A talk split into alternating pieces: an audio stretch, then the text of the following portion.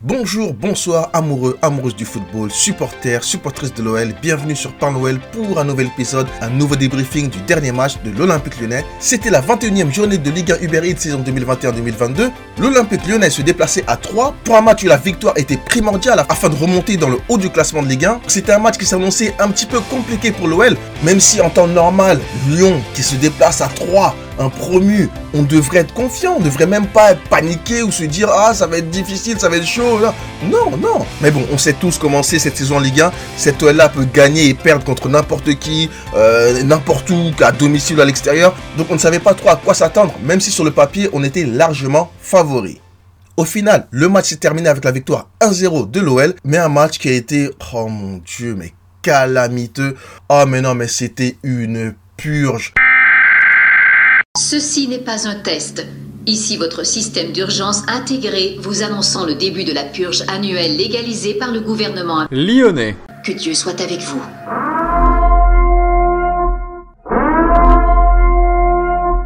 Oh là là là. Eh, eh supporter, je ne sais pas si c'est moi, mais j'aimerais tellement avoir votre ressenti aussi hein, dans les commentaires ou je sais pas par message, me dire ce que vous en avez pensé de ce match. Honnêtement, d'habitude moi avec le Well, je suis pas grincheux, hein.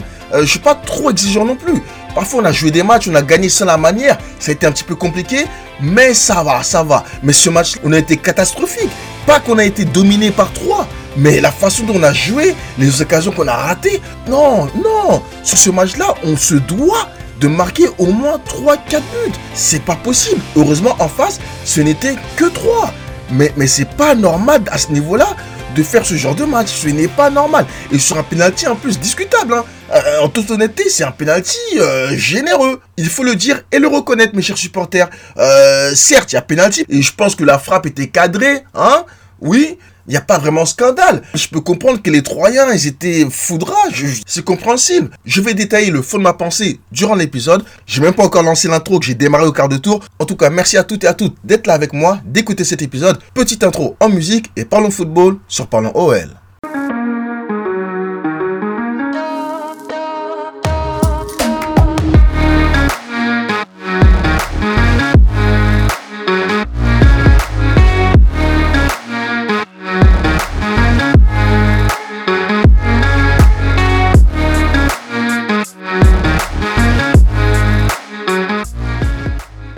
Avant de faire le débriefing express de 3 OL, express parce qu'il s'est pas passé grand chose, hein, il n'y a pas grand chose à dire sur ce match. Alors certes, il y a la victoire au bout, on doit se contenter de ça, mais dans le contenu, c'était insuffisant. Donc je vais revenir là-dessus un petit peu plus tard. Mais avant, j'ai une question pour nos dirigeants. Qu'est-ce qui se passe avec Sarda Azmoun? Qu'est-ce que... Euh, wow euh, Il serait peut-être temps de se réveiller là. Au final, ce joueur, on va l'acheter ou pas? Déjà l'été dernier, il a failli venir. Ça ne s'est pas fait parce que Zenit n'a pas eu le temps de trouver un remplaçant. Ok, le mercato hivernal, il est ouvert depuis quelques semaines. Il va bientôt se fermer. Il est toujours pas là. Apparemment, le Zénith demande une somme minime, genre 5-6 millions, parce que le gars, il est en fin de contrat. Ils ne peuvent pas le vendre à 50 millions. Euh, il y a Lyon, apparemment, qui a proposé 3 millions, ça a été refusé. Ensuite, 4 millions, ça a été refusé. Et là, récemment, ils en ont proposé 5 et c'est encore en négociation. Eh, président, arrête de faire la pince. S'il manque un million, balance le million, tonton. Qu'est-ce qui se passe? Tu sais très bien qu'on a besoin de renfort. Regarde l'équipe, regarde ce qui se passe sur le terrain. Contre 3, c'était affolant. Dans ce club, tu as l'impression qu'il se passe plus de choses en coulisses que sur le terrain, parce que sur le terrain, c'est le néant. Donc moi, je me demande, on attend quoi exactement pour finaliser ce transfert?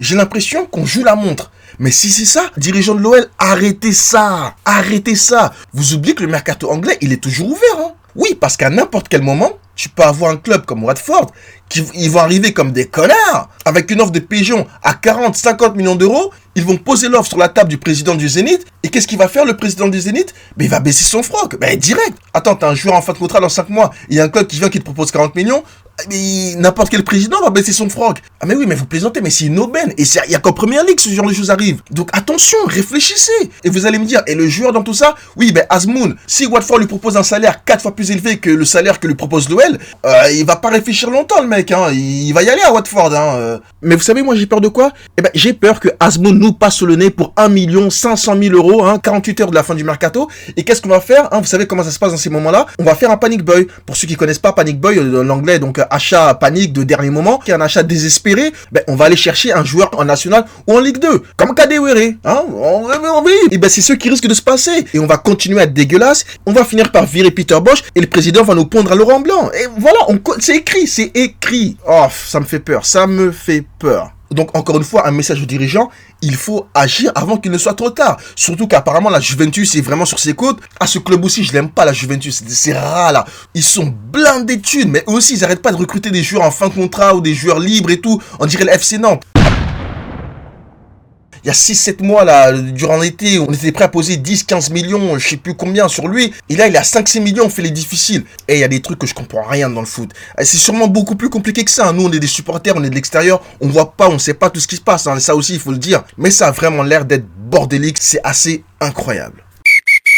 Allez, on va clôturer le chapitre actualité et transfert pour donc parler du match du jour. Et comme je vous ai dit en début d'épisode, ça va plutôt être bref hein, cette fois-ci, mes amis. On va pas s'attarder sur cette rencontre qui, pour moi, a été une des pires prestations de l'OL cette saison. Il y a des défaites, on a beaucoup mieux joué que ça. Et là, une victoire, mais à l'arraché, comme ça, sur un penalty discutable, c'est vilain. C'est pas un niveau qu'on attend de cet Olympique lyonnais. Donc, je vais vous donner ce qui était la composition de l'OL. On avait Anthony Lopez dans les buts, une défense à 3 avec Da Silva, Boateng et Loukeba, deux milieux de terrain avec Cacré et Guimarèche, Piston droit, Dubois. Piston gauche, Enrique. Ah oui, parce que durant l'actualité, j'ai pas parlé d'Emerson aussi. Ah oui, parce qu'apparemment, Chelsea veut le rapatrier. Lui, au début, il voulait pas. Il a dit non, c'est mort. Moi, je reste à Lyon, tout ça. bon, il a pas fait déclaration officielle, mais les bruits de couloir disaient qu'il voulait rester, hein, absolument, toute la saison. Et apparemment, depuis un ou deux jours, monsieur commence à hésiter, se dit, oh, pourquoi pas retourner à Chelsea? Encore une fois, c'est des bruits de couloir. Hein. Il n'y a pas de déclaration officielle ou quoi que ce soit.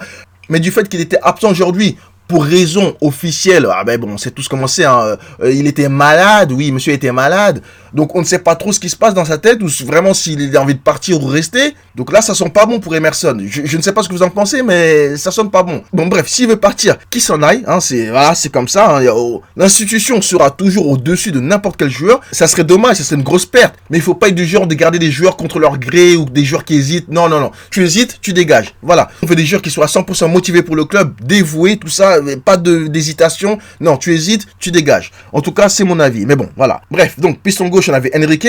Et en attaque, on avait Paqueta Awar et Dembélé. Donc première mi-temps, Lyon a dominé son sujet. On a ouvert le score à la 33e minute sur un penalty discutable, pas scandaleux. Attention, il y avait bien penalty, mais très sévère. Il faut le dire, très sévère. Si vous avez regardé le match, vous savez, Dembélé ne va pas trembler et va transformer son penalty à la 33e minute de jeu. 1-0 pour l'OL.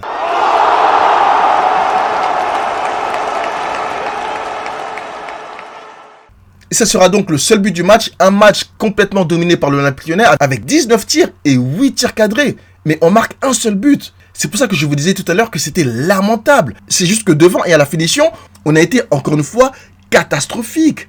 On a eu de nombreuses occasions de tuer le match, on n'a pas réussi à le faire. Au final, une prestation assez familique de l'Olympique lyonnais, un match décevant, mais bon, au bout il y a les trois points, c'est l'essentiel et c'est bien, hein, tant mieux. Mais il va falloir faire beaucoup, mais beaucoup mieux que ça à l'avenir. Allez, on va passer au top et au flop lyonnais.